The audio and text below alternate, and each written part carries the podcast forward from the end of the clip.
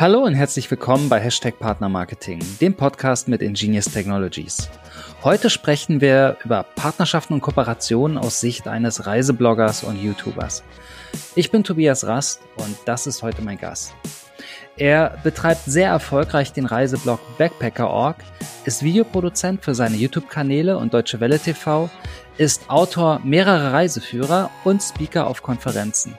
Content kann er also. Ursprünglich kommt er sogar aus unserer Branche, war UX-Designer und Social Media Consultant. 2012 packte er seine Sachen und sein Erspartes und flog nach Südamerika. Seitdem wurde Reisen zu seinem Happy Place. Er kann jetzt Dinge tun und sehen, für die er in seinem alten Leben nie die Zeit gehabt hätte. Ich in Berlin, er in Portugal. Ich freue mich. Herzlich willkommen, Steve Henisch. Hallo, vielen Dank für das wunderbare Intro. Besser hätte ich es nicht formulieren können. ich freue mich mega, dass es geklappt hat.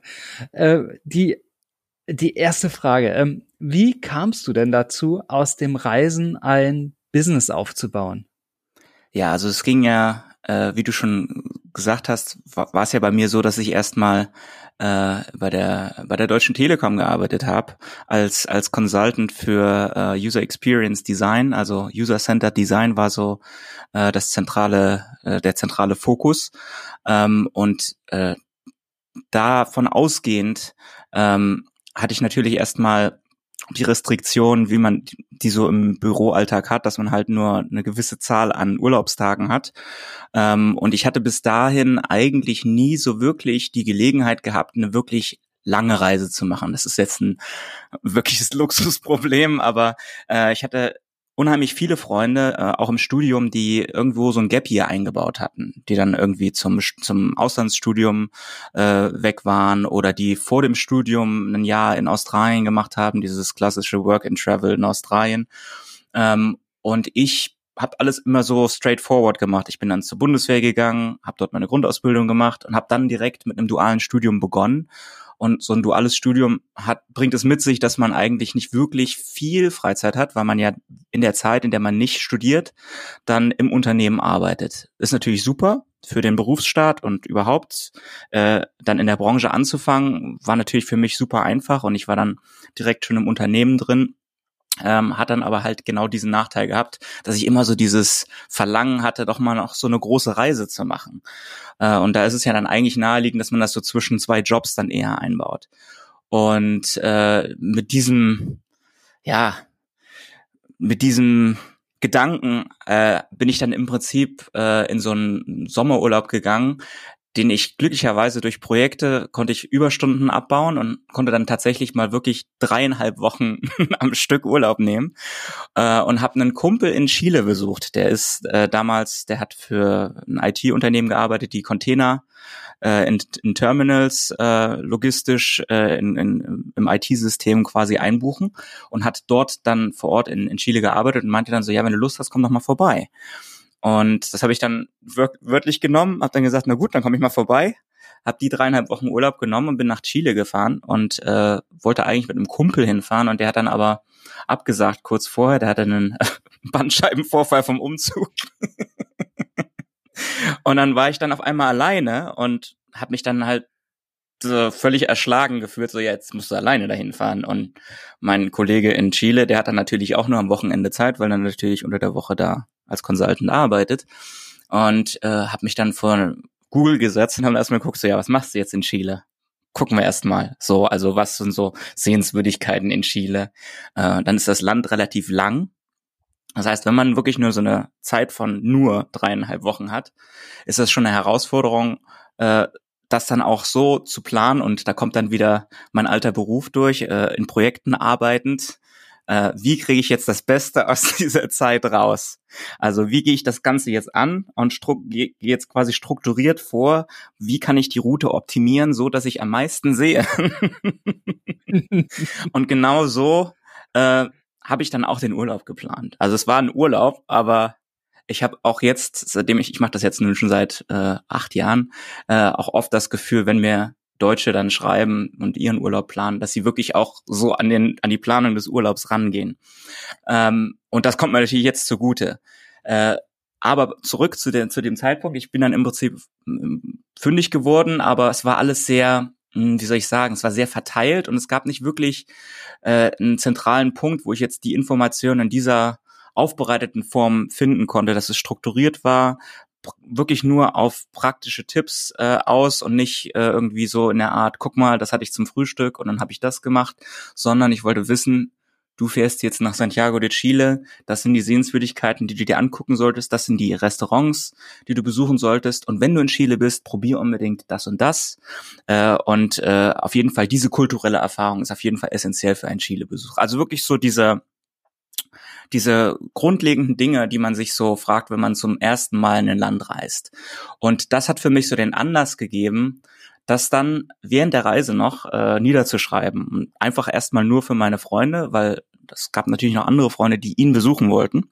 Und habe dann halt angefangen, habe dann währenddessen unterwegs, 2010 war das, ähm, mit so einem Netbook damals, also das war ja, damals irgendwie so der Hit, so ein Netbook zu haben. Äh, heutzutage ist man mit, mit, mit Tablets und sowas unterwegs, aber äh, wir reden jetzt von der Zeit davor und ich habe dann wirklich mit richtig schlechtem Internet dann vor Ort versucht, wirklich jeden Tag einen Beitrag online zu stellen und da so ein bisschen meine Tipps runter zu rattern. Und noch während der Reise und dann auch in, den Monaten danach ist es dann so gekommen, dass diese Tipps dann äh, über Google irgendwie gerankt sind. Und ich hatte damals mich da gar nicht mit beschäftigt. Ich habe einfach nur das runtergeschrieben und dann halt äh, meine Erfahrungen geteilt und das dann so ein bisschen vergessen, als ich dann wieder zurück im, im Unternehmen war. Und dann auf einmal kamen irgendwelche Kommentare auf diesem Blog von Leuten, die meinten so, Mensch, äh, da du jetzt da und da was hast du noch Tipps da und dazu? Und ich so, ja, natürlich, hier, so. Und dann wurde das aber immer mehr. Und dann habe ich irgendwann mir gedacht, so Mensch, das scheint ja irgendwie, das scheint ja irgendwie ein Bedarf zu sein an, an, äh, an solchen Informationen, weil äh, ich habe es ja im Prinzip wie ich ja schon gesagt habe, dann so aufbereitet, wie ich es gerne gehabt hätte, als ich verreist bin. Und dann kam noch dazu, dass äh, Südamerika an sich zu dem Zeitpunkt jetzt nicht so stark im Fokus von von so Backpackern, Reisenden stand, die jetzt auch bloggen. Es war mehr so Südostasien und Australien. Das war sehr gut gecovert, sage ich mal, online. Mhm. Und dann habe ich dann im Prinzip äh, daran angeknüpft, äh, zwei Jahre später äh, mich dazu entschieden, den Job zu kündigen, um wirklich mal so einen Gap Year zu machen dann in dem Fall. Und mit der Erfahrung, die ich hatte über diesen Blog, den ich dann ja schon auch über zwei Jahre dann geführt habe, mehr so als Hobby, äh, auf kleineren Reisen auch nach, nach Spanien zum Beispiel, so Wochenendtrips, und habe mir dann gedacht, Mensch, jetzt nimmst du den Blog wieder in die Hand und gehst das mal ein bisschen als, als Business-Gedanken, mit dem Business-Gedanken an, war noch auf einer Konferenz, bevor ich dann wirklich gestartet bin, in, in Spanien damals und habe andere getroffen, die dann wirklich dann auch mit Monetarisierung um die Ecke kamen, wo ich dann gesehen habe, ach, also es ist nicht nur so, dass das, dass ich da jetzt Werbung schalten kann, zum Beispiel. Ne? Das war damals noch so, ja, Google Ads mhm. und sowas. Und das, das wollte ich aber nicht, weil ich komme ja aus dem User Experience Design ähm, und es war für mich immer ein sehr hohes Gut, eine Seite zu haben, die gut zu benutzen ist und wirklich schnell die Informationen liefert, die man, die man, die man sucht und auch gut strukturiert ist in dem Fall, also Informationsarchitektur ganz klassisch. Ähm, und dementsprechend war für mich Werbung immer so ein bisschen so ein Störfaktor, der, den ich eigentlich nicht haben wollte, weil ich wollte ja nicht den, den Fokus ablenken. Aber dann kam halt genau das zum Tragen, dass ich dann halt mich dort mit Leuten ausgetauscht habe, auch mit äh, Unternehmen, die natürlich daran interessiert waren, ihr Produkt irgendwo äh, zu präsentieren. Und äh, habe dann halt schnell erkannt, es gibt so dieses Affiliate-Marketing. Ne? Und äh, habe mich da so ein bisschen eingefuchst, mir das angeschaut und äh, bin dann losgezogen und hatte dann auch direkt für die Reise, die ich dann gemacht habe, die, du hast es am Anfang gesagt, es war eine siebenmonatige Reise dann durch Südamerika. Natürlich habe ich das gewählt, weil ja, einerseits ich natürlich, das hat mich total fasziniert, Südamerika an sich als Ziel. Ähm, und dann aber auch ähm, machte, machte es auch Sinn für den Blog zu sagen, Mensch, jetzt war ich schon in Chile. Das wäre, wäre doch cool, wenn man dann jetzt quasi äh, so, eine, so eine Sammlung an Tipps aufbauen könnte. Also sozusagen diese beiden Seiten, mein persönliches Interesse, aber dann natürlich auch die äh, Geschichte mit dem Blog. Und so ging das dann halt los, dass ich dann äh, direkt vor der Reise noch äh, mit so einem Unternehmen, es war damals Hostel Bookers, die sind mittlerweile Hostel World, äh, mit denen hatte ich mich unterhalten und durch meinen Projekt-Background habe ich denen dann im Prinzip so eine Art ähm, Konzept vorgelegt, Und die waren total erstaunt, dass es so ein Blogger, der kommt da jetzt mit so einem Konzept um die Ecke, was er da jetzt an Inhalten äh, publiziert. Und äh, die haben halt auch schnell erkannt, dass es ein, eine gute Idee ist, äh, vielleicht so eine Partnerschaft einzugehen. Äh, und dann waren die quasi für diese Reise mein Partner und haben mir dann äh, die Unterkünfte für diese Reise gestellt. Und im Gegenzug habe ich dann erstmal für sie Content gemacht auf deren Plattform. Das heißt, wir hatten dann, ich glaube, so eine Art monatliches Roundup gemacht von meiner Reise, wo dann auch die äh, Hostels, in denen ich dann war, verlinkt wurden. Und im späteren Verlauf ist es dann auch eine Affiliate-Partnerschaft geworden, wo ich dann auf meiner Seite dann die Hostels, die ich am besonders empfehlenswerten, am besonders empfehlenswert befunden habe. Jetzt habe ich mich ganz schön verhaspelt, egal. Ähm, die super waren halt einfach. Die einfach gut waren, genau. ähm, und es war für mich dann aber auch wichtig zu sagen, ich nehme jetzt nichts auf die Seite, wo ich jetzt irgendwie schlechte Erfahrungen gemacht hat. Und ich meine, du kennst das ja auch von Hostels. Da gibt es schon die eine oder andere Erfahrung, die man vielleicht nicht unbedingt empfehlen kann. Ähm, und das heißt dann halt, ich habe dann schon auch darauf geachtet, dass ich in manchen Orten dann halt auch zwei Hostels hatte, weil das eine war nicht so toll und das wollte ich dann jetzt nicht unbedingt empfehlen, äh, dass ich dann halt wirklich einen Backup hatte, auch äh, falls mal eins nicht so gut ist und beide gut waren, super, dann habe ich gleich zwei Tipps. Ähm, und so ging das im Prinzip, so ging das Ganze los und so ist das dann mehr, mehr und mehr gewachsen. Und dann auch im ersten Jahr ich, war das jetzt noch nicht so, dass man jetzt sagen konnte, Mensch, da kam das große Geld rein oder so. Das erste Jahr war eigentlich eher nur zu sehen, ähm, okay, es gibt eine Möglichkeit, das zu machen. Man kann das, wenn man das skaliert, kann man damit auch so viel Geld verdienen, dass man vielleicht seine Kosten decken kann. Aber es war nie sozusagen am Anfang der Gedanke zu sagen, das wird jetzt mein neues, das wird jetzt mein neuer Beruf. Das ist dann erst sozusagen am Ende des ersten Jahres sozusagen hat sich das herauskristallisiert, äh, dass man dann in diesem in dieser Branche im Tourismusmarketing, äh, dass sich da schon, wenn man das äh, mit einem guten Plan angeht, dass man da sich was aufbauen kann. Hast du damals Mut gebraucht für diesen Schritt?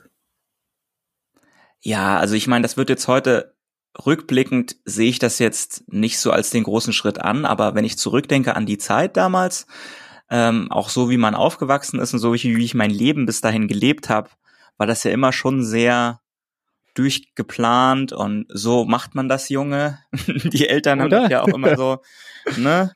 So, du musst jetzt hier ordentliche Ausbildung machen, dann machst du dann Studium, also machst die Ausbildung, Studium, was auch immer, und dann fängst du an zu arbeiten und dann baust du ein Haus und so weiter, ne? Genau. ähm, also ja, auf jeden Fall. Also ich, äh, deswegen muss man aber auch sagen, hatte ich natürlich gut Deutsch vorgesorgt. ich habe dann natürlich, als ich 2010 diese Reise gemacht habe, schon den Gedanken gefasst, Mensch, ich möchte irgendwann jetzt in den nächsten Jahren mal so eine größere Reise machen, so ein Gap hier zwischen zwei Jobs, ähm, einfach mal in Angriff nehmen und habe dann angefangen, äh, Geld zurückzulegen und hatte dann halt zu dem Zeitpunkt, als ich dann auf diese Reise gegangen bin, ich glaube so um die 15 bis 20.000 Euro sozusagen angespart ähm, äh, bin hab halt einfach sehr sehr sparsam gelebt, bin hab in der WG gelebt auch in der Zeit äh, und dadurch relativ viel Geld gespart, weil Miete ist ja schon ein großer Faktor. Ähm, und auch gerade an Reisen auch gespart. Also ich bin dann halt in Europa habe ich so kurze Städtetrips gemacht, äh, billig Airline, Ryanair, ähm, solche Trips, äh, auch in Hostels äh, untergekommen. Und dadurch habe ich extrem viel Geld gespart, was ich dann als Sicherheits, Sicherheitspolster hatte. Und das hat mir dann schon so ein bisschen auch die Angst genommen in der Zeit, immer mhm. zu sagen, du hast dieses Backup. Und ich hatte ja den Sponsor, kann man ja fast sagen, ähm, für diese Unterkünfte. Das heißt, es hat natürlich dann da auch schon so ein bisschen mhm. vom Reisebudget genommen. Und dadurch war das eigentlich, äh, muss ich sagen, im Verlauf der Reise auch ist es immer einfacher geworden. Ich glaube, das kennst du ja wahrscheinlich auch, wenn man dann erstmal mhm. drin ist und wenn man dann erstmal reist und auch andere Leute kennenlernt, die halt einfach ein viel unbeschwerteres, eine viel unbeschwertere Lebenseinstellung haben. Äh, und man mhm. kommt halt aus diesem Geschäftsumfeld und denkt sich halt die ganze Zeit so, ja, jetzt musst du das und das machen und hier und äh, man ver vergisst irgendwie so das Leben zwischendrin und äh, ist so, weiß ich nicht, so eine gewisse Verkrampfung die sich dann über die Jahre so verfestigt. Und das, das muss man auch erstmal lernen, loszulassen. Und das kam dann halt mit der Zeit, je länger man dann auch unterwegs war, dass man dann auch zwischendrin gesagt hat, nee, du musst jetzt nicht diese Sehenswürdigkeit sehen. Du musst jetzt hier nicht in diese Stadt fahren und dann hast du irgendwie vier Tage und musst jeden Tag durchtakten, was du machst. Du kannst auch einfach mal einen Tag einfach nur sein. Einfach nur mhm. dich auf, an diesen Platz setzen, dir einen Kaffee bestellen und dann einfach mal gucken. Einfach mal beobachten, was die Leute so machen und einfach mal so aufsaugen, was eigentlich so das Land eigentlich an und für sich ausmacht. Es waren also eigentlich zwei Sachen gleichzeitig. Also das eine ist, das hast du ja gerade erzählt, du bist ja eigentlich schon als Unternehmer unternehmerisch gestartet und du hast das schon sehr früh oder von Beginn als, als ein Business behandelt, ähm, weil anders mhm. funktioniert das ja auch nicht. Und dann gibt's aber noch die andere Seite, nämlich, nämlich das Reisen oder auch das Persönliche oder auch, auch diese ganzen Mindset-Sachen. Ne? Ähm, ist total spannend, dass das so, so, so parallel läuft. Was mich gerade interessieren würde, ist nochmal die, die unternehmerische Seite. Ähm, die Arten von Kooperationen. Welche Arten von Kooperationen haben sich da denn so entwickelt? Ja, also man muss das jetzt so ein bisschen unterteilen in so die Anfangsphase, als das Ganze ja auch am Markt noch nicht so, also heute gibt es ja dieses ganze Influencer-Marketing. Und damals, wir reden von der Anfangszeit, wurden Blogs als was gesehen, dass was man so als Hobby äh, zu Hause mal so nebenbei macht und äh, irgendwie nicht so wirklich relevant ist, weil das liest irgendwie die Familie und das war's. Mm, das hat sich dann erst über die Jahre verändert und das waren dann halt äh, Konferenzen, auf denen ich war, auch du hattest ja gesagt als Speaker, äh, wo ich dann auch mit den Unternehmen gesprochen habe, die dann halt Leute hingeschickt haben, um mal zu gucken und die dann aber auch schnell verstanden haben, Mensch, ähm, der hat ja hier 30.000 Leser. Also wie gesagt, Anfangsphase, ne? Ähm, das ist ja schon relevant. Und wenn du dann halt, kannst du dir ja leicht ausrechnen, wenn dann so und so viel Prozent da hängen bleiben und dann wirklich was buchen und das ist ja schon, das nimmt ja schon ähm, Ausmaße wie ein Reisebüro an, in dem Fall. Ähm, und dementsprechend war das dann halt so, dass wir am Anfang Sachen Kooperation äh, weil die äh, meisten Firmen gar nicht so weit waren, überhaupt äh, zum Beispiel äh, erstmal zu sagen, wie wir bezahlen Geld dafür, zum Beispiel, ne? dass man dann auf äh, Pressereisen geschickt wurde. Äh, wir reden jetzt von hauptsächlich von Ländern. Das heißt, einzelne Ländern Länder haben sogenannte DMOs, Destination Marketing Organizations. Das kann das äh, Fremdenverkehrsamt sein des Landes selbst, also jetzt, äh, keine Ahnung, zum Beispiel das, der Tourismus, mhm. Tourismusverband in Deutschland, die Deutsche Tourismuszentrale. Ähm, es kann aber auch sein, und das ist auch oft der Fall, dass das Land selber ein Budget hat und da dann eine PR-Agentur beauftragt, die das Ganze dann äh, betreut. Das ist jetzt, keine Ahnung, in Deutschland zum Beispiel, ein großer Player ist zum Beispiel KPRN, die das machen, die verschiedene Länder betreuen. Und dann ist es natürlich auch noch so, dass diese einzelnen ähm, DMOs dann äh, verschiedene Märkte betreuen. Das heißt, sie betreuen zum Beispiel den deutschen Markt für das Land Kanada zum Beispiel oder den deutschen Markt für das Land Spanien und so weiter. Das heißt, es ist schon sehr kleinteilig und dementsprechend sind auch die Budgets entsprechend, muss man immer gucken. Dadurch, dass ich ja, das muss man vielleicht auch noch dazu sagen, zweisprachig unterwegs mhm. bin, das heißt äh, Englisch und Deutsch, äh, war das für mich immer ein bisschen schwierig, erstmal da rein zu irgendwo reinzupassen. Ähm, und am Anfang war das tatsächlich so, dass man dann auf Reisen eingeladen wurde. Ähm, natürlich, damit man über dieses Land berichtet und das Land dadurch halt Marketing, Exposure im Prinzip hat. Ähm, ist auch für mich am Anfang sehr praktikabel gewesen. Wie gesagt, am Anfang hatte ich meine äh, mein mein äh, finanzielles Polster. Ich, meine Leserschaft war noch nicht so groß, ähm, dass ich mich jetzt äh, dazu in der Lage gefühlt habe, jetzt dafür irgendwie Geld zu verlangen was man aus heutiger Sicht natürlich erstmal, sagen würde, was? ähm, aber damals war das halt eine ganz andere, äh, eine ganz andere Zeit.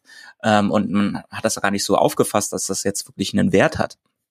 Naja, und dann ging das halt so los in den ersten, in dem ersten Jahr, dass man diese Pressereisen gemacht hat und dann aber auch selbst schnell gemerkt hat, dass wenn man halt gewisse äh, Ziele hat, die man erfüllen muss, dass man halt so und so viel Artikel schreibt oder äh, Posts macht, äh, Facebook, Twitter, äh, Instagram, ähm, dass da ja auch unheimlich viel Arbeit hintersteckt, dass man die Bilder bearbeiten muss, die Texte.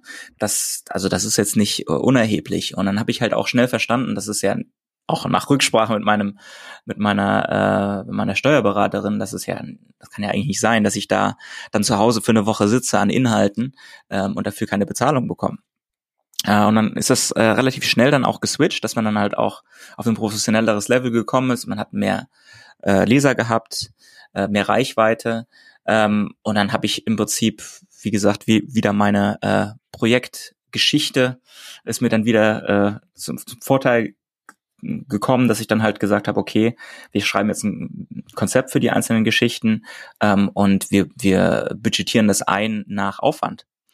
Ähm, und dann ging das in die bezahlte Kooperation. Das heißt, ich habe dann mehr und mehr diese Pressereisen abgelehnt und habe gesagt, das macht keinen Sinn, weil ich einfach dann nicht meine Kosten noch zu Hause decken kann. Ich meine, ich habe eine Krankenversicherung, die ich bezahlen muss, Reiseversicherung, ich habe Kosten, äh, Mietkosten und so weiter.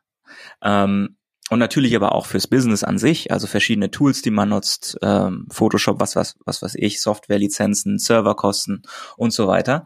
Ähm, bezahlte Kooperationen dann mit mit Ländern gemacht, dass man dann halt gesagt hat, wir haben die und die Deliverables und man hat auch eine viel stärkere, äh, ein viel stärkeres Commitment auf diese einzelnen äh, Gewerke, die man dann im Prinzip äh, auf seinen äh, auf seinen Kanälen dann hostet. Ähm, und hat am Ende aber auch einen Report. Das war auch eine Geschichte, die am Anfang nicht verbreitet war. Ich habe dann mich sehr schnell dann auch nach so einer Kampagne hingesetzt und habe mir die einzelnen Analytics von den einzelnen Plattformen gezogen, habe das zusammengefasst, aufbereitet und habe dann dem Kunden sagen können, hier pass auf, wir hatten so viele Impressions auf die einzelnen Inhalte, die wir jetzt live während der Kampagne äh, hatten das sind so viele Leute, die ja kommentiert haben, geliked haben. Hier sind so ein paar Highlights, ein paar Kommentare von Leuten, ähm, wo man dann halt auch schnell gesehen hat, Mensch, da gibt's wirklich Leute, die dann gesagt haben, da, da muss ich jetzt hin. Das muss ich mir jetzt auch angucken. Wo dann halt auch wirklich gesehen hast, okay, es gibt auch einen, es gibt einen ROI, es gibt, äh, du kriegst was zurück. Ähm, das heißt, du hast schon, du hast schon angefangen, äh, sowas wie PR oder die PR-Welt messbar zu machen, zu sagen, guck mal hier, hier gibt es also wir in unserer Welt würden sagen Conversions, äh, aber es waren ja auf jeden Fall Interaktionen, oder? Also es war ja viel mehr als ein hat, hat jemand gesehen. Genau, das Problem war natürlich, dass, ich meine, das ist blödsinnig eigentlich zu sagen, dass es ein Problem war, weil man kann ja solche Sachen auch schwer nachvollziehen, wenn man zum Beispiel, wie gesagt, das heißt ja Pressereisen, weil solche äh, Reisen organisiert wurden, schon immer organisiert wurden für Journalisten zum Beispiel von Zeitungen, äh, von verschiedenen Medien, ähm, die dann unentgeltlich auf, so eine Reise geschickt wurden, in der Erwartung, dass die dann halt einen, äh, einen Zeitungsbeitrag verfassen. Und auch da ist es ja natürlich schwierig zu sagen, was kommt denn am Ende dabei rum. Das ist ja schwierig messbar, ob jemand jetzt in der Zeitung liest, dass Ecuador ein tolles Land ist und dann am Ende dann auch eine Reise bucht. Ähm, und ich habe dann im Prinzip natürlich bin dazu übergegangen, habe gesagt, guck mal, das ist jetzt ein Mehrwert, den ich euch anbieten kann, weil ich kann es messen. Ich kann sehen auf meiner Seite, wer wohin klickt. Und da kam dann natürlich dann auch das Affiliate Marketing ins Spiel, dass ich dann natürlich äh, weitergegangen bin. Das war dann also so im Jahr, ich würde sagen 2014, hat das sich dann äh, immer mehr hat es immer mehr Form angenommen, dass es halt auch wirklich relevant für mich geworden ist, auch monetär äh, und von den ich sag mal so, von dem, von dem, von dem Bestellvolumen, was dann über meine Seite gelaufen ist, ähm, dass ich halt die Seite mehr und mehr monetarisiert habe. Ich habe ja am Anfang schon gesagt, ich habe davon abgesehen, Werbung zu schalten, klassische Werbung, sondern ich bin dazu übergegangen, zu gucken nach meinen Reisen. Und ich habe ja meine Reiseführer geschrieben, wie gesagt, sehr praktisch. Das sind die Sehenswürdigkeiten. Hier sind die Unterkünfte. Ähm, wenn du nach Südamerika gehst, solltest du auf jeden Fall eine Sprache lernen also Spanisch in dem Fall natürlich, um besser zurechtzukommen. Und es macht natürlich auch Sinn, wenn du, ähm, wenn du außerhalb von Europa unterwegs bist, eine entsprechende Reiseversicherung zu haben. Das heißt, es gab verschiedene Ansatzpunkte für Affiliate Marketing in dem Fall. Ähm, und ich habe mich dann quasi, ich habe mir, ich hab mir dann die Produkte angeguckt, die ich selber genutzt habe, also Versicherungen, ähm, was weiß ich, Online-Sprachlernen-Tools, ähm, Hotelbuchungsseiten, also all die Tools, die ich selber für meine Reisebuchung äh, ver verwendet habe, um und habe geschaut, gibt es dort Partnerprogramme, ähm, wo ich mich bewerben kann? Gibt es da vielleicht, was weiß ich, Affiliate-Netzwerke, die, die das abdecken? Und habe mich dann für diese Sachen beworben und habe dann auch schnell sehen können, äh, welche einzelnen äh, Bestellungen, äh, Buchungen über meine Seite zustande gekommen sind. Und das war natürlich dann äh, in den nächsten Jahren bis heute, ist es natürlich eine interessante mh, hm, Größe zu zeigen. Guck mal, ich habe nicht nur so und so viel Views auf meinen Artikel, ähm, ich habe auch so und so viel Hotelbuchungen pro Jahr. Oder ich habe jetzt von dem Artikel ausgehend die und die Hotelbuchung. Das ist ja, wie gesagt, zum Beispiel bei Hotels ist es immer relativ einfach, das zuzuordnen, weil man natürlich ähm, in dem Fall auch gut sehen kann, was wurde gebucht, ähm, welche Zeiträume wurden gebucht, also wie lange ist der Aufenthalt. Und für mich natürlich auch sehr interessant, meine Seite heißt backpacker.org. Mein Fokus ist aber mehr das individuelle Reisen. Es wird immer schnell so ja, angenommen, dass es sich jetzt hier um den äh, Backpacker handelt, der einfach äh, das günstigste Hostel nimmt und sich dann für fünf Euro da in so einem 20-Bett-Dorn äh, da einquartiert. Nee, es geht mir wirklich darum, du bist der du bist sozusagen der Chef oder der Master deiner, deiner eigenen Reise. Du kannst deine Reise dir selbst zusammenbauen. Und ich biete im Prinzip mehr oder weniger das Toolkit dazu an. Und das kann ich dann damit natürlich auch zeigen, dass ich dann halt auch, wenn ich mich mit Unternehmen unterhalte, dass ich denen dann halt auch mal eben einen Screenshot aus meinem, aus meinem Partnerprogramm zeigen kann, von der, von den Analytics und, und zeigen kann, pass auf, ich war hier in dem Monat, war ich in Sri Lanka und hatte, hab den und den Artikel verfasst und hier, das sind die Buchungen, die ich hatte. Wo dann halt schnell klar wird, Mensch, da steht wirklich ein Gegenwert hinter. Gegenwert aber natürlich auch für mich persönlich, dass ich dann halt sagen konnte, okay, bezahlte Partnerschaften sind schön, das ist aber ein One-Off, das ist ein One-Off-Thing. Das heißt, ich krieg einmal, ich werde einmal für so eine für, für so eine Reise bezahlt und habe dann aber natürlich auch eine dementsprechend bin natürlich dementsprechend auch beeinflusst. Ich werde dann keine Ahnung, wenn mich jetzt äh, sagen wir mal Lufthansa irgendwo hinschickt, dann ist natürlich klar, dass sie dann auch erwarten, dass ich dann irgendwo was über Lufthansa erzähle.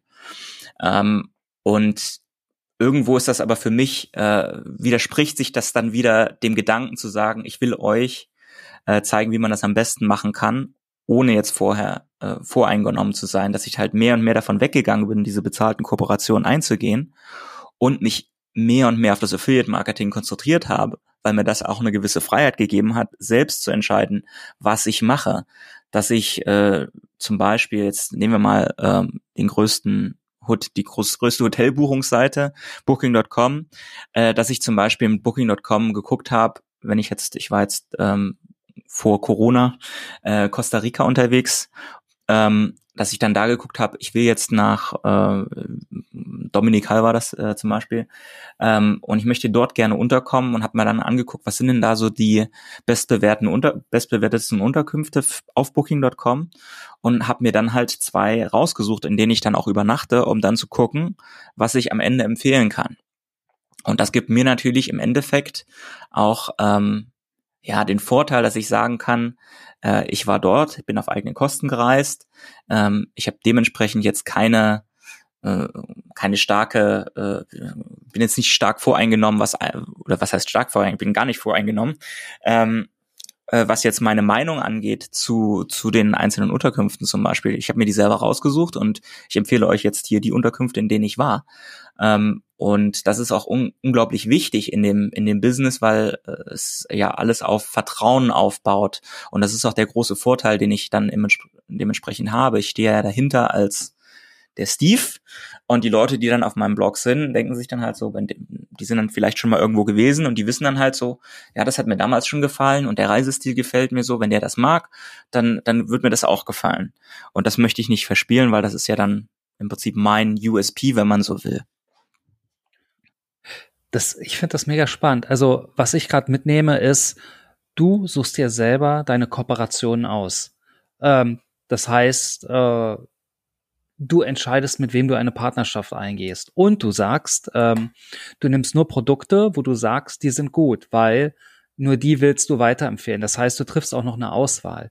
Das bedeutet dann ja auch im, wenn ich das jetzt konsequent weiterdenke, das bedeutet ja auch, dass die Partnerschaften, die du eingehst, dass die wichtig sind, dass die vielleicht sogar strategisch werden, oder? Auf jeden Fall. Also es ist wirklich so, dass ich natürlich äh, einerseits gucke, was benutze ich selber. Das habe ich ja schon gesagt. Auf der anderen Seite ähm, ist es mir aber auch wichtig, ähm, dass ich einen Blick auf meine auf meine Leserschaft habe. Also wie schon anfangs gesagt, ist es ja so, ich äh, will ja Leute dazu ermutigen, individual zu reisen. Und es gibt viele Leute, die das zum ersten Mal machen. Und es gibt viele Leute, die gerade im, mit dem Reiseziel Südamerika, das ist jetzt sozusagen einer der Märkte, der größten Märkte, die ich, die ich äh, mit meinem Blog abdecke, ähm, oder beziehungsweise wo ich mit meinem Blog stark präsent bin. Wenn man auf Google jetzt Chile, äh, Argentinien sucht, dann tauche ich da irgendwo immer auf. Das sind äh, Destinationen, die Leute zum ersten Mal bereisen, dementsprechend eine gewisse Unsicherheit mitbringen, die ich natürlich auch versuche zu nehmen ähm, und dann Produkte empfehle, die sie dann äh, die natürlich dann auch dementsprechend denen helfen sollen. Ähm, und da ist es aber auch wichtig, gerade wenn man im Hinterkopf jetzt behält, das sind Leute, die das zum ersten Mal machen, die vielleicht noch nicht so erfahren sind, was solche äh, Individualreisen angeht, dass ich äh, dort Plattformen wähle, die eine gewisse Barriere, äh, die, die, die, die wenigst möglich Barrieren haben, dass ich zum Beispiel, wie gesagt, in dem Fall Booking.com nehme, weil ich weiß, äh, der Großteil der Leute, die schon mal irgendwo eine Städtereise gemacht haben, die nutzen diese Plattform. Dort ist gerade wenn es jetzt dazu übergeht, jetzt auch einen Checkout zu haben, ist keine ist, ist jetzt keine Anmeldung für die meisten erforderlich, sondern die können quasi dazu übergehen. Ähm, Booking.com hat ja ein ähm, Modell, dass du quasi die Vergütung bekommst, wenn es quasi in der Session stattfindet, die Buchung, dass er quasi direkt mhm. gebucht wird. Ähm, Reines Session Tracking. Genau, Session Tracking in dem Fall. ähm, und da ist natürlich für mich wichtig, dass dann die Barriere entsprechend gering, äh, entsprechend niedrig ist, dass die Leute direkt rübergehen können, keine Ahnung, direkt die, sich die App öffnet, ähm, und die dann halt sagen, ach, ich buche das jetzt mal, kann ich ja nachher immer noch äh, äh, stornieren, kostenfrei. Ähm, das heißt, ich muss natürlich darauf achten, wenn ich meine Partner auswähle, einerseits ein Produkt oder was heißt ein Produkt, eine Plattform zu wählen, einen Partner zu wählen, der äh, eine gewisse Relevanz schon hat für den für den Markt, wo die Leute halt äh, gerade in Deutschland ist es für den deutschen Markt ist es unheimlich wichtig, ähm, ja ähm, Partner zu wählen, die schon ein gewisses Standing haben aus meiner Sicht, damit halt dort das Vertrauen gegeben ist, gerade wenn es darum geht, Online-Bezahlung und so weiter. Es wird weniger, es wird, äh, wie gesagt, diese, diese, das, das, das wird weniger wichtig, weil die Leute mehr und mehr ähm, damit betraut sind, jetzt wahrscheinlich auch durch Corona, Sachen online zu buchen. Aber gerade in den Anfangsjahren war das unheimlich wichtig, dass man dort halt äh, Partner auswählt, die eben genau das Buchen am, am möglichst einfach halten, möglichst wenig Barrieren dazwischen äh, bestehen. Du arbeitest wahrscheinlich mit diesen Produktgebern, ähm, du hast jetzt Booking.com genannt, ich bin sicher, es gibt noch andere, ähm, wahrscheinlich auch ähnlich eng zusammen wie damals mit den äh, Destination Marketing Organisationen, oder? Also, dass du auch, äh, dass du nicht nur sagst, ich habe hier äh, das Produkt, ich hau da einen Tracking-Link rein äh, und tschüss, sondern dass du auch mit dem Produktgeber dann dann schon redest und äh, eine Beziehung aufbaust. Ja, also ähm, ich kann natürlich auch mal ein paar Beispiele nennen. Also es ist so, dass ich mit mit mit vielen ähm, Partnern auch gewachsen bin. Dadurch, dass ich schon, mhm. ich sage mal, relativ früh in dem Bereich ähm, unterwegs war, äh, haben sich natürlich gewisse Partnerschaften aufgebaut, die anfangs vielleicht Affiliate, reine, also ich, ich sage jetzt Partnerschaften Affiliate, weil für mich äh, in meinem Kopf ist das so Affiliate Affiliate Marketing, ähm, so da melde ich mich jetzt mal an, so, aber eine Partnerschaft an sich ist für mich weitgehender. Äh, deswegen finde ich es eigentlich schöner, wenn man über Partnermarketing dann in dem Fall redet. Ähm, ist für mich dann die Stufe, wo ich sagen würde, ich habe eine wirklich direkte Beziehung zu dem ähm, ja zu dem Anbieter, dass, dass, dass da wirklich ein Ansprechpartner da ist, dass eine Kommunikation stattfindet. Und das hat sich über die Jahre aufgebaut, natürlich ausgehend natürlich auch vom Volumen, äh, was ich generiert habe, dass dann halt äh, auf der anderen Seite gesagt wurde, hier, äh, da müssen wir mal da müssen wir mal eine E-Mail schreiben. das lohnt sich vielleicht, da mal zu reden. Ähm, aber es ist auch dadurch entstanden, dass ich auf Konferenzen war, dort mit den Leuten gesprochen habe. Ähm, und äh, um ein Beispiel zu nehmen, ich bin ja ähm, nun auch äh, seit mehreren Jahren jetzt Markenbotschafter bei G-Adventures, ist jetzt auf dem deutschen Markt nicht ganz so bekannt, ist ein Touranbieter für äh, Aktivreisen größter weltweiter Tourenanbieter für Kleingruppentouren im Aktivbereich. Ähm, Und da ist es so, dass wir äh, ein, ein zweigleisiges Modell fahren, dass wir natürlich diese bezahlten Kampagnen, die ich äh, schon angesprochen habe, machen, weil da geht es insbesondere um das Thema Video, was wir jetzt hier noch gar nicht großartig behandelt haben. Mhm. Videodokumentationen, die ich erstelle auf so einer Reise, die dann auch wirklich, äh, die sind dann quasi sponsored by G-Adventures, wo dann gezahlt wird im Prinzip für die Produktion. Also gerade Video, äh, Videoproduktion ist entsprechend kostenaufwendig, nicht nur in der äh, vor Ort beim beim Aufnehmen und der, der Zeit, die vor Ort anfällt, auch im Nachgang. Ähm, und ich muss in dem Fall halt natürlich auch äh, eine Sicherheit haben, dass ich dort, dass die Kosten dann auch gedeckt werden, wenn ich dann danach im Nachgang drei Wochen zu Hause sitze und äh, auch verschiedene ähm, Freelancer auch anstelle, die dann zum Beispiel Motion Design machen ähm, oder Captions schreiben, wie auch immer. Äh, dass ich das halt auch gedeckt habe. Das heißt einerseits die bezahlte bezahlte Kampagnen, die man macht. Auf der anderen Seite, dass man aber auch einen äh, Partnerprogramm laufen hat, wo man in einem ähm, wie soll ich sagen, in einem Special Tier liegt, dass man halt äh, eine, mhm. eine, eine Ambassador Kommission bekommt, wenn man einen Verkauf hat. Äh, wir reden da von Produkten, von Touren, also ich hatte mit denen äh, Kilimanjaro-Besteigung zum Beispiel gemacht. Äh, Im Schnitt reden wir da von einem Preis von ja um die 3000 Euro, äh, was jetzt nun auch nicht äh, mal eben so gemacht wird, wenn man sich das jetzt so ein Video anguckt, dass man sich dann sagt, so, ach, mach jetzt auch. Aber es passiert. Ähm, und dementsprechend war das für mich natürlich dann auch ein Faktor zu sagen, wir können diese Partnerschaft, wir können diese Zusammenarbeit machen äh, und dementsprechend unsere bezahlten Kooperationen dann äh, ganz anders einpreisen, wenn wir auf der anderen Seite eine quasi Affiliate-Partnerschaft pflegen.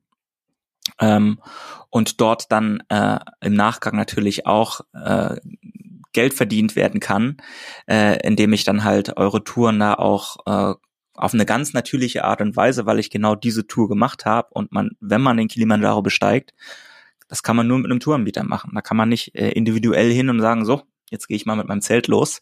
Du musst vor Ort äh, eine lokale, mhm. einen lokalen Tourguide haben, du musst äh, bestimmte Nationalpark-Fees entrichten und du musst halt genau da eine ganze Gruppe mit beschäftigen, damit halt dort äh, dann auch Geld an die Local Community fließt, was natürlich auch wichtig ist. Und genau für diese Geschichten ähm, kommt dieser Partner ins Spiel und dieses Modell ist, ist da für mich unheimlich sinnvoll und äh, für beide Seiten auch ähm, ja sehr praktikabel, weil man dann natürlich dann ähm, auf der anderen Seite natürlich auch sehen kann, was kommt jetzt am Ende bei rum? Wie viel wird da jetzt, äh, welche Touren werden da jetzt darüber gebucht? Und äh, für mich ist das ein, ein super Modell, weil ich da natürlich nicht nur, äh, wie gesagt, rein monetär äh, vom profitiere, sondern auch, weil ich dort direkt mit dem Anbieter zu tun habe und wir uns danach austauschen können, wie wir, wie bestimmte Produkte gestaltet werden, äh, wie, wie man die vermarkten kann ähm, und ich dann natürlich auch ein Feedback geben kann, was einzelne Leute auf den Touren an sich, auf denen ich dann bin, auch sagen. Ne?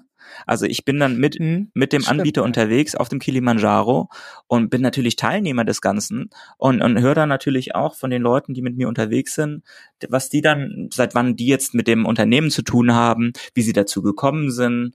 Ähm, teilweise sind auch Leute dabei, also Kilimanjaro, äh, nochmal drauf zu sprechen zu kommen.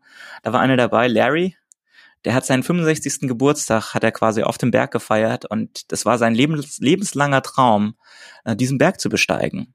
Und das war das erste Mal, dass er wirklich alleine so eine, so eine Unternehmung im Prinzip in Angriff genommen hat. Und er hat es tatsächlich auch geschafft. Und ähm, Ende der Reise meinte er so, Mensch, äh, du machst ja diese, äh, diese wie auch immer das heißt, Ambassadorship. ähm, das heißt, du machst ja mehr so Reisen ne, mit den G-Adventures-Leuten. So, ja, ja. Ähm, ich bin dann nächstes Jahr machen wir auch wieder wahrscheinlich zwei Geschichten, mal gucken, was das wird. Und dann meinte er halt auch zu mir, ja, wenn du die nächste Reise machst, sag mir Bescheid, dann komme ich einfach mit. und dann hat er tatsächlich, ich meine, das ist jetzt natürlich schon sehr, sehr speziell, aber hat er dann gesagt, äh, im Prinzip, ja, Steve, wenn du wieder losgehst, und ich bin dann tatsächlich im Jahr darauf nach Bhutan gereist und da meinte er, das finde ich ja super, super klasse. Und wenn du dann da auch da bist, dann buche ich mir auch die Reise über den Anbieter und dann sind wir auf der gleichen Reise gewesen. Äh, also das ist jetzt natürlich schon sehr, also das ist ja schon kein Affiliate-Marketing mehr. ähm, aber da kann man halt gut sehen, wie ich natürlich dann auch ähm, einerseits gut, der Kunde ist akquiriert, klar, ähm, aber auf der anderen Seite dann halt das Feedback habe ich natürlich dann auch zurückspielen können. Dann von der Marketingseite ging das dann ins Unternehmen und dann kamen zum Beispiel ganz banale Dinge bei raus, dass wir zum Beispiel, die Leute haben auf der Tour gesagt, ja, die haben so schöne T-Shirts, dieses G-Adventures Shirt mit so schönen Botschaften, weil die achten halt sehr darauf, auch die Loka Local Communities zu unterstützen. Und die haben dann halt so, so T-Shirts auch mit solchen Botschaften gehabt, die dann diese Tourguides getragen haben. Und die meinten dann auf dieser Tour, Mensch, es wäre toll, wenn man irgendwie so ein, wenn man so ein T-Shirt auch irgendwie von G-Adventures irgendwie kaufen könnte oder so. Und äh, ein Jahr später gab es tatsächlich einen Shop. Es gibt ja einen Shop, wo man jetzt quasi diese T-Shirts kaufen kann. Und das sind halt so, so Dinge, die man halt äh, da zurückspielen kann. Und auf der anderen Seite ist es auch so, diese Partnerschaft ist, wie gesagt, das ist eine mehrjährige Partnerschaft und dementsprechend auch ein gutes Beispiel dafür. Ähm, ist es so, dass wenn die zum Beispiel Industrieveranstaltungen haben, Konferenzen, ähm, dass sie mich dann als äh, Speaker gerne buchen, wo ich dann genau aus dieser Perspektive auch berichten kann. Und dann auch, auch dementsprechend für das Unternehmen an sich natürlich auch äh, nicht nur einen äh, Wert generieren kann im, im Feedback, aber auch sozusagen als Markenbotschafter in meiner Botschafterfunktion auf solchen ähm, Veranstaltungen, also Customer Event zum Beispiel in, äh, in London letztes Jahr, also noch alles, wie gesagt, vor Corona, ähm, eine ganz klassische Reisemesse für, äh, für, für die Leute in London, die halt sich überlegt haben, wo fahre ich dieses Jahr hin. Da habe ich auf der Bühne gestanden und habe über die Costa Rica-Reise erzählt, die ich gemacht habe, wo wir Kühe gemolken haben und so weiter und habe dann das Video gezeigt. Ähm, und dann sind allein von diesem Vortrag, sind glaube ich zehn Buchungen entstanden. Leider nicht über mein Affiliate-Konto. Wow. ah, ich finde, ich find's äh, gerade mega. Ich muss mal ganz kurz nochmal den Bogen äh, nochmal nachzeichnen, den wir gerade geschlagen haben oder den du gerade geschlagen hast. Du hast angefangen bei einfachen Kooperationen im Bereich Affiliate-Partnermarketing. Ich nenne es auch übrigens lieber Partnermarketing. Ähm, äh, einfach so einfache Produkte wie, keine Ahnung, Reiseversicherung, Hotel, so, weißt du, so einfach, was du da, was du da reinhaust, wo du einen Artikel hast oder sogar Produkte, die man äh, im Zweifel sogar irgendwo in Vergleich klatschen kann, wenn ich, wenn ich das jetzt böse formuliere. Ähm, und dann gibt's diesen Bogen zu Produkten, wo du sagst, ja, da bin ich auch im Bereich Partnermarketing aktiv, aber das sind ja ganz andere Produkte. So eine Reise auf den Kilimanjaro, hast du gerade erzählt, die, die, die verkauft man nicht einfach über, ich habe es irgendwo, ich habe da irgendwo einen Link hin oder ich habe es irgendwo in Vergleich gemacht. Das, das funktioniert ja dann schon ganz anders. Ähm, und dann nochmal den Bogen äh, zu dieser wirklich hochstrategischen, engen Partnerschaft, die ja da, da bist du ja mehr Business Consultant als, als, als Partner, würde ich, würde ich mal sagen. Ähm, Finde ich mega spannend. Ja, also ich meine, ähm, es ist natürlich auch so, wenn wir in dem Bereich Reise, also wir reden ja hier über den Bereich Reise.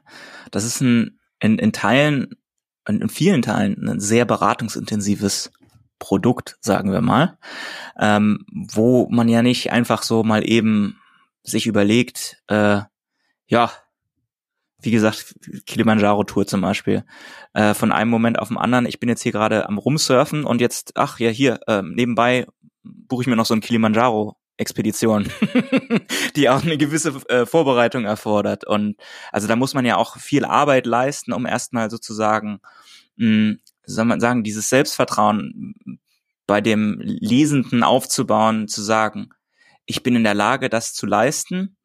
Uh, und ich bezahle auch gerne dafür, dass ich jetzt leide, wenn man so will. Also ähm, wie gesagt, das ist ein sehr spezielles Beispiel Kilimanjaro, ähm, aber es sind Aktivtouren, äh, wo man, wo man natürlich besonders viel Beratung auch äh, braucht und besonders viel Informationen erstmal bereitstellen muss, bevor, bevor dann derjenige sich überlegt, ich buche jetzt das Ganze. Äh, also ja, auf jeden Fall ist es da schon wichtig, dass man dann halt auch das im Hinterkopf hat, wenn man über den Bereich ähm, Affiliate Marketing im Reisebereich m, nachdenkt, dass dass man auf Publisher-Seite da äh, relativ viel ähm, je nachdem, je nach Produkten, je nach Reise natürlich, äh, relativ viel reingeben muss an, an Inhalten, um auch wirklich diese Überzeugungsarbeit zu leisten. Und bei mir kommt natürlich das Ganze zugute, dass ich halt diese Videogeschichte habe. Also wie gesagt, das ist jetzt hier noch nicht so großartig, haben wir da da jetzt noch nicht, äh, sind wir nicht drauf eingegangen. Aber es ist so, dass ich in äh, zum Beispiel Kilimanjaro, das ist wie gesagt super Beispiel gerade, ähm, ich einen Artikel geschrieben habe, zum, zu, der sich rein auf die Tipps zur Besteigung des Kilimanjaros bezieht. Also welchen Touranbieter sollte man wählen? Gut, das ist in dem Fall natürlich klar, dass das jetzt, äh, dadurch, dass ich von G-Adventures dort unterwegs war, äh, dass ich da natürlich auch den G-Adventures Link oder die G-Adventures Links drin habe, aber ich das Thema natürlich auch äh, generell behandle, dass man halt guckt, äh, wie viel Geld sollte ich mindestens ausgeben, damit die Porter vor Ort auch fair bezahlt werden zum Beispiel. Dass ich sage, ja, äh, du solltest mindestens 2000 Dollar bezahlen, damit, weil halt allein schon die Nationalpark-Fees für so einen zehntägigen Aufstieg um die 1000 Dollar betragen, wenn nicht sogar mehr.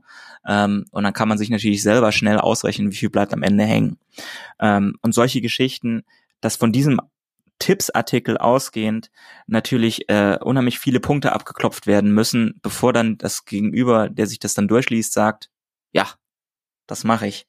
Und dort in diesem Artikel ähm, eingebunden finden sich dann natürlich auch die Videos, zu, ähm, die Videodokumentation, aber auch ein einzelnes Video zum Thema Tipps äh, zum Aufstieg. Also ich habe mich dann tatsächlich hingesetzt, zehn Minuten wirklich darüber geredet, ähm, die einzelnen Punkte abgeklopft, äh, natürlich Videoausschnitte gezeigt von dem Leben im Camp zum Beispiel, wo ich dann gesagt, pass auf, ähm, es gibt die und die Zelte, ähm, du solltest die und die, ähm, den und den Schlafsack auf jeden Fall mitnehmen. Und äh, gerade Thema Ausrüstung ist da vor allem interessant auch zu sagen, äh, welche, äh, welche Jacke, äh, welche Schuhe, ähm, also, also wirklich diese ganzen Geschichten, also man muss sich da ja natürlich auch überlegen, bevor man so ein Unternehmen äh, in Angriff nimmt, dass man danach wirklich auch äh, relativ viel auch investieren muss auf, auf, auf Seiten von äh, Ausrüstung.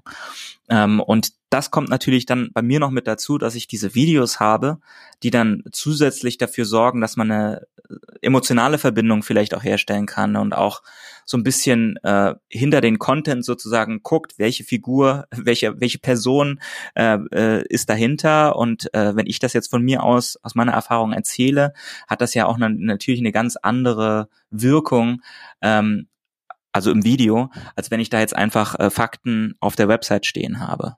Und ich glaube, das ist hier noch ganz entscheidend, dass man natürlich dann auch mit seinem Gesicht hinter der Marke steht und da natürlich auch einen, ähm, einen ganz anderen Zugang hat zum einzelnen Leser, zu, zu, zu demjenigen, der dann am Ende hoffentlich äh, an, am mhm. Gipfel des Kilimanjaros jubelt. Also neben den Fakten ist, ist dieses Gefühl für den Ort, für die Stimmung, für, für die Menschen, für alles, was es bedeutet, halt ganz, ganz wichtig. Und das, ähm, das geht wahrscheinlich vor allem oder besonders gut über Video. Ich habe, ähm, das muss ich mir erzählen, ich habe, als ich, da habe ich gerade bei Zanox angefangen, das war, keine Ahnung, ganz, ganz früh, 2005. Da habe ich mir mal echt gedacht, dass so Reisen und das Film und davon zu leben, dass das mein Traumjob wäre. Und ähm, damals ging das nicht und mittlerweile geht das. Wahrscheinlich auch äh, ist YouTube ein Grund dafür, weil die ein Modell dafür geschaffen haben, oder? Ja, also für mich war das natürlich am Anfang, na, das war natürlich auch so mein Gedanke, dass ich mir gedacht habe, Mensch, äh, YouTube, coole Sache, da kann ich jetzt einfach Videos machen und kann die da hochladen und brauche niemanden, der das für mich tut oder der das für mich quasi broadcastet, wie auch immer. Also ich kann im Prinzip, das war ja auch das, das war ja im Prinzip auch der Claim am Anfang, ne? Broadcast yourself. Ähm, und ich bin damals äh, auf dieser Südamerika-Reise äh, mit einem mit so einer GoPro unterwegs. Also wirklich, das war das GoPro 2, glaube ich. Also Early Days. Und das war im Prinzip meine, das war meine Videokamera, mit der ich unterwegs. Und ich meine, die GoPro ist so ein, hat so ein Fischei. Und damit, also wenn man sich das anguckt auf dem Kanal, ich habe alle, das ist auch das, das, das ist auch ganz wichtig für mich. Sei nicht äh, ashamed. also man sollte sich nicht für das schämen, was man früher getan hat. Äh, die ganzen Videos sind alle online. Die sind alle, die ganzen frühen Videos, für die man sich jetzt vielleicht schämen kann, sind alle noch da. Ähm, und da, damit ging das im Prinzip los, dass ich damit ich war auch total unsicher vor der Kamera äh, da, und hatte aber damals noch nicht so den Gedanken, dass man das vielleicht wirklich auch in ein Modell bekommt, dass man damit Geld verdient. Für mich ging es erstmal nur darum, dass ich sozusagen den Blog so ein bisschen, ähm, wie soll ich das sagen, ein bisschen reicher mache, dadurch, dass ich halt auch wirklich Bewegtbild zeige, wie du schon gesagt hast, dass man da auch so ein bisschen äh, ja, Emotionen transportieren kann, so ein bisschen Eindrücke. Äh, man sagt ja immer so, ein Bild sagt mehr als tausend Worte, aber in dem Fall, wenn man Video hat, bewegt Bild, kriegt man halt in, einer, in einem kürzeren Zeitraum viel mehr Informationen vermittelt wenn man auf so einem Markt in Bolivien rumläuft und das Gewusel sieht, äh, als wenn man das jetzt in einem Artikel liest. Das ist natürlich eine ganz andere Geschichte. Und ähm, dann habe ich im Prinzip angefangen, das auch mehr und mehr zu machen und dann auch auch hier wieder strukturierter anzugehen und ähm, dieses ähm, diese Entwicklung lässt sich dann auch über den über den Zeitraum auf dem YouTube-Kanal so so verfolgen. Ähm, es war aber für mich wie gesagt äh, am Anfang mit dem monetären äh, relativ schwierig dazu irgendwie ein Modell zu finden, wie man damit Geld verdienen kann. Das ging dann los mit den bezahlten Kooperationen, dass man halt auch wirklich ähm, auf einem Niveau dann auch, äh, dass ich dann Videos produziert habe. Das ging los, dass ich am Anfang noch äh, Marketing-Videos gemacht habe. Also gar nicht für meinen Kanal, sondern für DMOs zum Beispiel. Ähm, Bulgarien, da haben wir uns beide ja kennengelernt, 2014. Ähm, da war ich ja noch unterwegs als äh, gar nicht, also schon als Blogger auch, ähm, aber auch als Berater. Das äh, war damals so die Zeit in dieser dualen Funktion und habe dann damals aber schon auch das äh, offizielle Marketingvideo für den deutschen Markt ähm, vom Land Bulgarien gefilmt.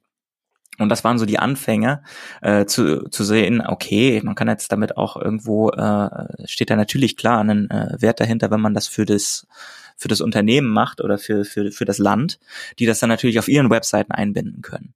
Uh, und aber ging dann natürlich immer weiter. Je mehr Inhalte ich hatte, äh, wurde für mich dann auch die Monetarisierung auf YouTube selbst interessant, dass man natürlich dort über die äh, über das Ad das ist AdSense ja AdSense ist daran ge, ran geknüpft dass man dort äh, Werbe, Werbung quasi schalten kann auf die geboten wird ähm, und diese Werbung lohnt sich natürlich auch erst dann wenn man ein gewisses Volumen mitbringt also wir reden jetzt hier von gut, man kann jetzt natürlich nicht äh, pauschalisiert.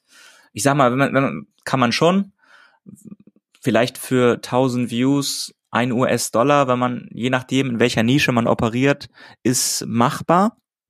Kommt aber immer darauf an, wie gesagt, welcher, welchen Bereich man die Videos erstellt, für welchen Markt, also welche Sprache. Ähm, ist klar, wenn man auf dem deutschen Markt äh, Videos produziert, da gibt's nicht so viel äh, Competition wie auf dem englischsprachigen Markt. Ähm, da ist dann natürlich dementsprechend äh, CPM ein bisschen höher. Aber wie gesagt, ausgehend davon, es kommt immer darauf an, wie viel Views man hat. Und ich bin dann irgendwann zu einem Punkt gekommen, dass ich dann halt meine 100, 200, 300.000 Views im Monat hatte, dass sich das dann schon auch gelohnt hat, das als eigenen Kanal auch stärker zu bespielen, vor allem im Hinterkopf mit dem Gedanken, dass es unheimlich aufwendig ist, solche Videos zu erstellen. Und das war dann natürlich dann auch der ausschlaggebende Punkt, wo ich dann gesagt habe, okay, jetzt muss ich gucken, dass ich das Ganze auch ähm, im Content mehr so abbilde, dass ich 50-50 äh, meine Zeit auf die einzelnen Plattformen investiere. Dass ich sage, ich mache jetzt Video, ich mache den Blog, ähm, aber natürlich gesehen der Blog ist mein eigenes, äh, die Webseite. Ich, ich, ja, ich vermeide es immer Blog zu sagen, weil wenn man auf die Website schaut, es fühlt sich nicht wirklich wie ein Blog an. Es ist mehr so eine, ähm, äh, wie gesagt, so eine Toolbox, äh, Reiseführer, Artikel für Reisetipps. Ähm, dass ich dann halt dort ähm, gesehen habe, das ist natürlich das Brot- und Buttergeschäft, ist der Blog, weil das meine eigene Plattform ist. Das ist mein eigener Server, äh, auf dem das liegt. Äh, das habe alles ich in der Hand. Ähm, und es funktioniert natürlich alles sehr stark über einen Fokus SEO. Ähm, währenddessen auf YouTube ich immer abhängig davon bin, wie der YouTube-Algorithmus meine Inhalte am Ende aufgreift und ausspielt.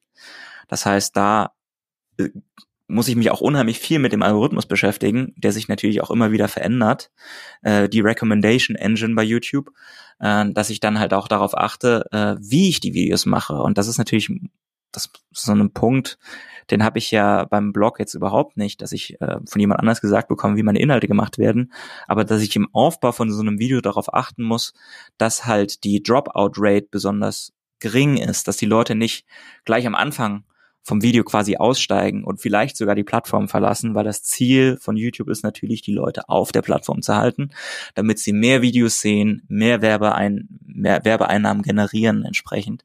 Und ähm, das hat natürlich auf ein, zu einem gewissen Grad auch natürlich auch Auswirkungen, wie ich mein Video gestalte, dass ich halt am Anfang ein kurzes Intro habe äh, und dann direkt einsteige und nicht erstmal hier 30 Minuten lang irgendwelche Eindrücke und Sonnenuntergänge zeige, sondern dass dann wirklich gleich am Anfang so, pass auf, in dieser Folge geht's darum, machen das und das und das und jetzt geht's los. dass man also wirklich auf eine Art dann halt auch Lust macht, das Video wirklich zu gucken, weil man weiß, was jetzt kommt äh, und dass man dann aber auch vermeidet, äh, großartig Längen im Video zu haben, dass die Leute dann wegklicken. Was sich dann aber jetzt auch wieder über die Zeit verändert. Äh, vielleicht hat das auch ein bisschen damit zu tun, dass die Leute mehr und mehr solche Plattformen wie Netflix gewohnt sind, dass man wirklich längere Zeit auch auf Online Videos setzt und das auch irgendwie natürlicher ist, äh, einfach weil man jetzt auch eine YouTube-App bei jedem bei jedem Fernseher dabei ist, äh, sich das auch im Fernseher anzugucken, dass man dann auch wirklich längere Videos guckt, während das am Anfang, als ich das gemacht habe, eher so war, ja, halt die Videos möglichst kurz. Und jetzt ist es so, mach sie möglichst lang, damit du mehr Watchtime bekommst. Ähm, und dementsprechend, äh, um zu dann, jetzt habe ich hier unheimlich weit ausgeholt, äh, ja, äh, Videos zu machen und davon zu leben, äh, ein Traum. Ähm, hat aber wirklich lange gedauert, um zu einem Punkt zu kommen, dass man wirklich davon leben kann, weil einfach das Medium an sich einfach unheimlich zeitaufwendig ist. Mhm. Jetzt sind ja also sowohl der Blog als auch YouTube oder äh, auch auch andere Kanäle ähm, sind ja online und sind ja sozial oder mit Interaktion. Das heißt, ich vermute mal, dass deine Audience dir sicher viel Feedback gibt und vielleicht hat das sogar Einfluss auf deinen Content oder äh, sogar Empfehlungen, die du gibst, oder? Ja, also es ist, ähm, wie gesagt, bei der Webseite und da kommt auch wieder zum Tragen, dass, es, dass ich es weniger als Blog verstehe. Ähm, mhm. Kommentare bei Reisetipps eher weniger. Äh, ich sag mal so, 80 Prozent der Leute gucken sich die Tipps an und dann schönen Dank.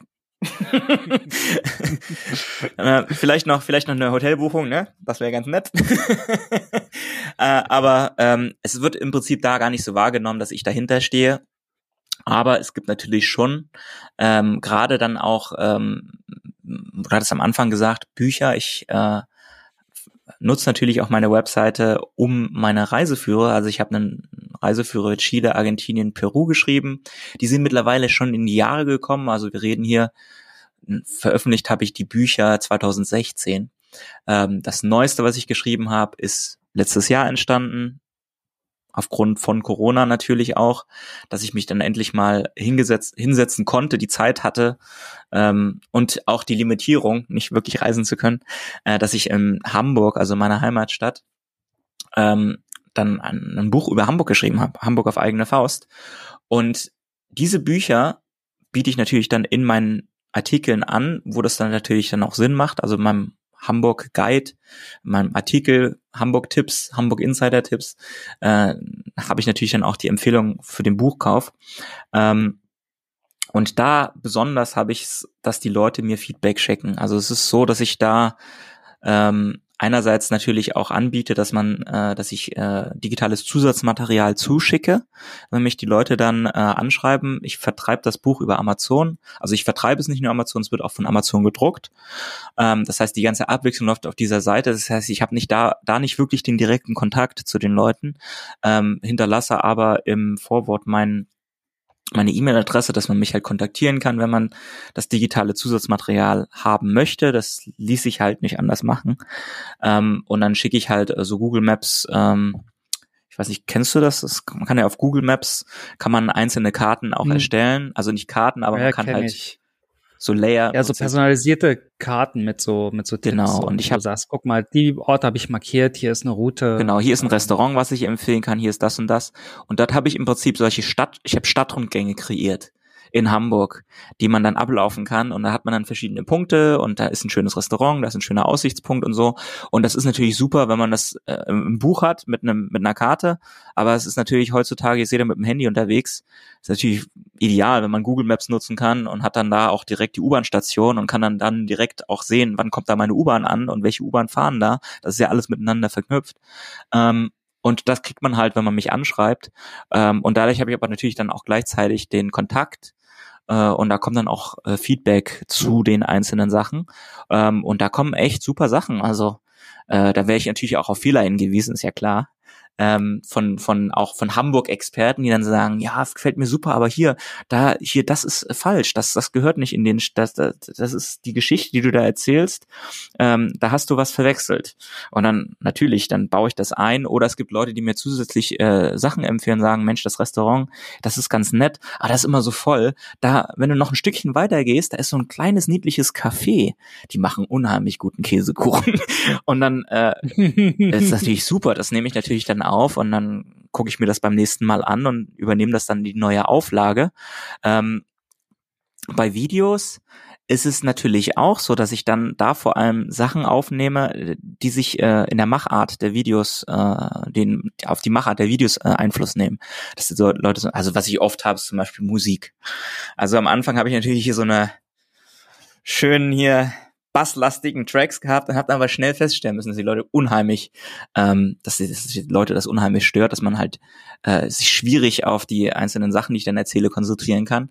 Äh, dass ich dann dazu übergegangen bin, natürlich andere Tracks auszuwählen und die die die Musik in, mehr und mehr in den Hintergrund äh, tritt jetzt bei den Videos, die ich mache. Und auch, dass die Leute mehr und mehr ähm, wollen, dass ähm, auf bestimmte Sachen mehr eingegangen wird. Dass ich halt, äh, wie gesagt, ich komme von dem Ausgangspunkt ganz am Anfang meiner Videos relativ kurze Videos zu machen, ähm, dass ich dann halt damit dann auch lern, gelernt habe, Mensch, die Videos müssen länger sein, um einzelne Themen tiefgehender zu behandeln, dass ich dann dazu übergegangen bin, äh, mehr Interviews mit Locals zum Beispiel zu machen. Ähm, und also ja, das Feedback greife ich dann natürlich dementsprechend auf, auch weil ich weiß, dass es natürlich dementsprechend dann auch darin resultiert, dass die Leute zum Beispiel länger die Videos schauen. Ja.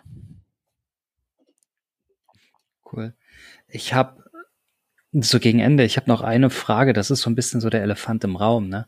Äh, Corona, was, also wenn du in der Reisebranche unterwegs bist, was bedeutet da denn Corona? Ja, großartige Branche. also ich meine, ich bin jetzt momentan in Portugal.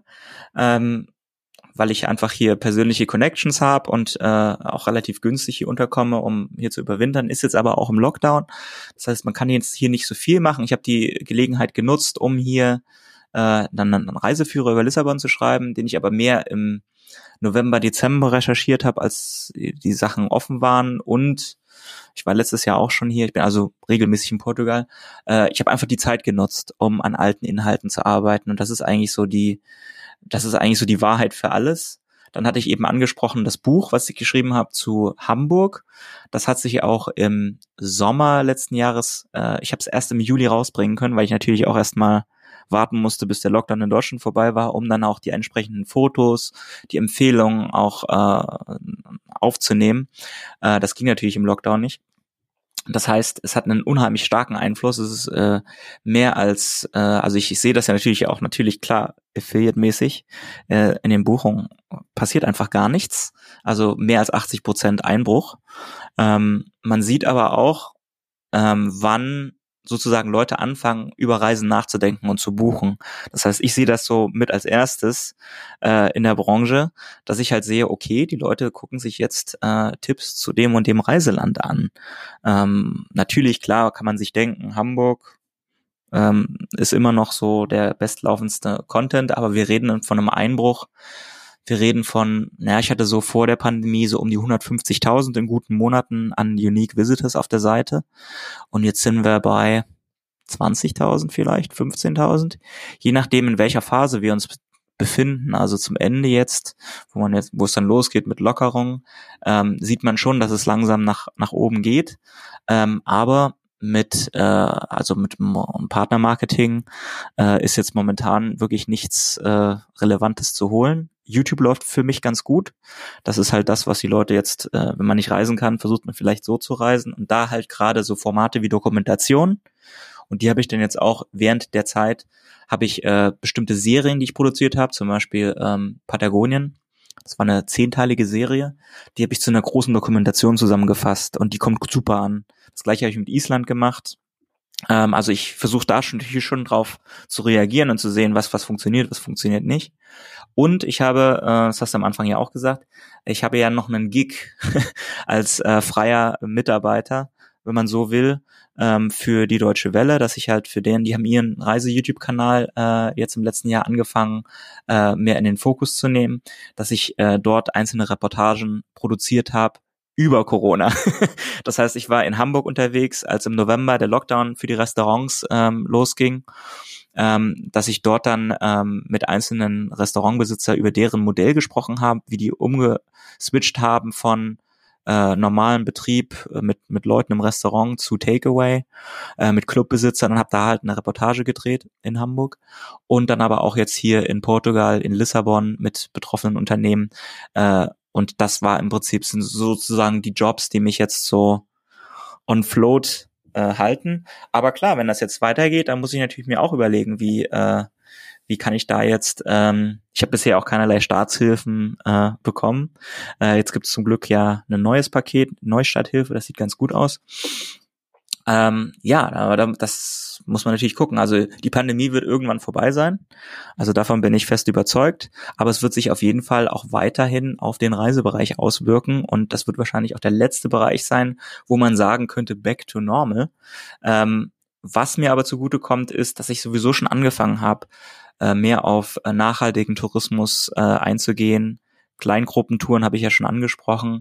Das kommt uns natürlich jetzt so ein bisschen auch zugute, dass man jetzt schon erste Modelle sieht, äh, dass man jetzt, äh, also wie gesagt, der, der Touranbieter, mit dem ich zusammenarbeite, die haben jetzt zum Beispiel angefangen, ähm, mehr Touren in Europa anzubieten, Outdoor-Touren auf die Azoren zum Beispiel äh, und dann halt entsprechende Maßnahmen auch äh, Vorkehrungen zu treffen, dass man halt einen Corona-Test hat, bevor man dahin fährt, dass man nur mit einer kleinen Gruppe unterwegs ist, dass man überall Maskenpflicht hat und so weiter und so fort. Also es wird noch eine Weile dauern, bis wir im Reisebereich, glaube ich, äh, auf einem Stand sind, wo wir vorher waren. Ähm, und für mich als Publisher, ähm, ja, es ist natürlich eine, eine, schon eine Herausforderung, ähm, aber auch irgendwo eine Chance, vielleicht auch äh, Märkte zu anzugehen, die ich vorher halt gar nicht so im Fokus hatte. Also jetzt klar, Deutschland, Hamburg, Berlin. Leipzig, dass ich da mehr mache äh, und äh, vielleicht auch eine Chance so im persönlichen Reisebereich zu sagen, Mensch, ähm, es gibt hier unheimlich tolle Ziele, die jetzt nicht so weit weg sind, wo man nicht nach Südamerika fliegen muss. Auf jeden Fall. Hm. Ich drücke dir ganz doll die Daumen und ich drücke auch die Daumen, dass der Online-Anteil an deinem Business äh, dich, dich so trägt, dass der, der Reiseanteil nicht mehr so, nicht mehr so reinhaut. Ja, danke. Ich hoffe mal, dass ich das bald wieder. Ähm, also ich bin immer optimistisch. also wenn man den Optimismus verliert, glaube ich, äh, ja, dann ist alles verloren. Aber äh, wie gesagt, ich, ich bin da, und das hat mir auch das, Reisen gelehrt, äh, flexibel zu sein, schnell auf, auf uh, verändernde Umstände zu reagieren. Ähm, ähm, aber ich, ich glaube daran, dass wir da schon auch mittelfristig äh, wieder Licht am Ende des Tunnels haben werden. Zum Abschluss, es gibt in diesem Podcast eine Tradition, also jetzt kommt die Traditionsfrage. Bitte vervollständige diesen Satz. Oha. Partnermarketing für mich ist.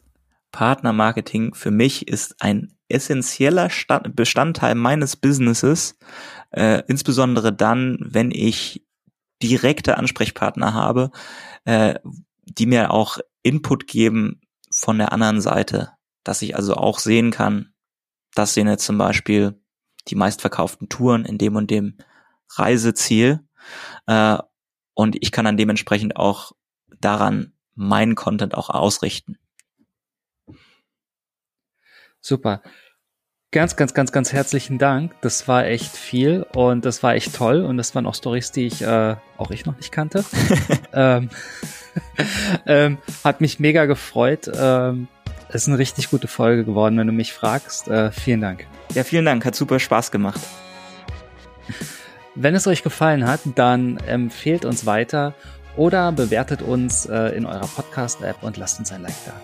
Bis zum nächsten Mal.